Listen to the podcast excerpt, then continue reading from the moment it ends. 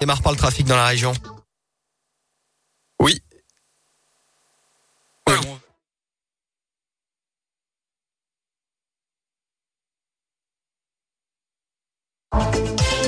Hier, c'est reparti, je crois. C'est pas grave. Ce week-end, la circulation s'annonce un peu plus chargée avec le retour de vacances. Bison futé le drapeau vert aujourd'hui, samedi et dimanche dans le sens des départs. Même chose pour les retours, sauf dimanche. La journée sera classée orange en France. Quelques grands axes sont à éviter, comme sur l'A6 entre Lyon et Beaune, l'A7 entre Orange et Lyon, ou encore la 43 entre Chambéry et Lyon. À la une de l'actu en ce dernier jour de 2021, plus de 206 000 contaminations ont été enregistrées en 24 heures en France, tandis que près de 2000 personnes ont été hospitalisées pour cause de Covid sur la seule journée d'hier. Le raz-de-marée Omicron continue donc de sévir dans le pays. Il est, comme attendu, devenu majoritaire, détecté dans 62% des tests de dépistage. La pandémie qui restreint aussi les festivités du Nouvel An, comme dans de nombreux départements de la région. La préfecture du Rhône a pris un arrêté pour fermer les restos et débits de boissons à 1h du matin au plus tard. Il sera également interdit de vendre ou de consommer de l'alcool sur la voie publique à partir de 17h ce soir.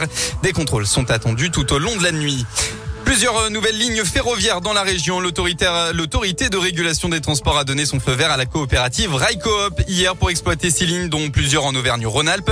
L'une d'elles reliera Clermont-Ferrand à Strasbourg, euh, tandis qu'une autre assurera la liaison entre Saint-Etienne et Thionville en passant par Lyon-Pardieu et Villefranche-sur-Saône.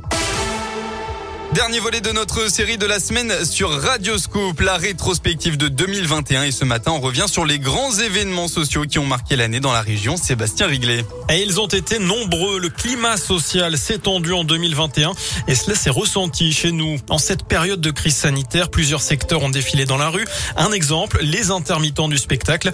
En 2021, ils ont occupé de nombreux lieux de culture, à l'image de la tannerie à Bourg-en-Bresse ou encore la comédie de Clermont. En Haute-Loire, ce sont les opposants au projet de contournement de la route nationale 88 qui sont montés au créneau. Un projet qui patine toujours à l'heure actuelle. Les rassemblements qui se sont aussi multipliés dans le département pour soutenir le jeune malien Madama Diawara, obligé de quitter le territoire français. Enfin, dans le Rhône, on retiendra cette grève de la faim en début d'année de deux enseignants du collège Lucie Aubrac à Givors. 17 jours en tout afin d'obtenir le statut REP+, pour leur établissement après plusieurs agressions de professeurs. Et puis plus récemment, on retiendra aussi ce mouvement social à la SNCF hein, sur l'axe TGV Sud-Est. Un préavis de grève avait été déposé pour tous les week-ends de fin d'année, dont celui qui arrive avant d'être finalement levé. Et on n'oublie pas non plus le secteur de la santé qui s'est fait entendre dans toute la France pour demander plus de moyens à l'hôpital. Un mot de sport enfin, nouveau changement d'entraîneur en Ligue 1 après le départ de Laurent Batles, coach de Troyes. Eh bien, c'est celui de Monaco qui a été démis de ses fonctions hier soir. Nico Kovac était arrivé sur le banc du club à l'été 2020. Eh bien, son remplaçant est attendu sur le rocher dans les jours à venir.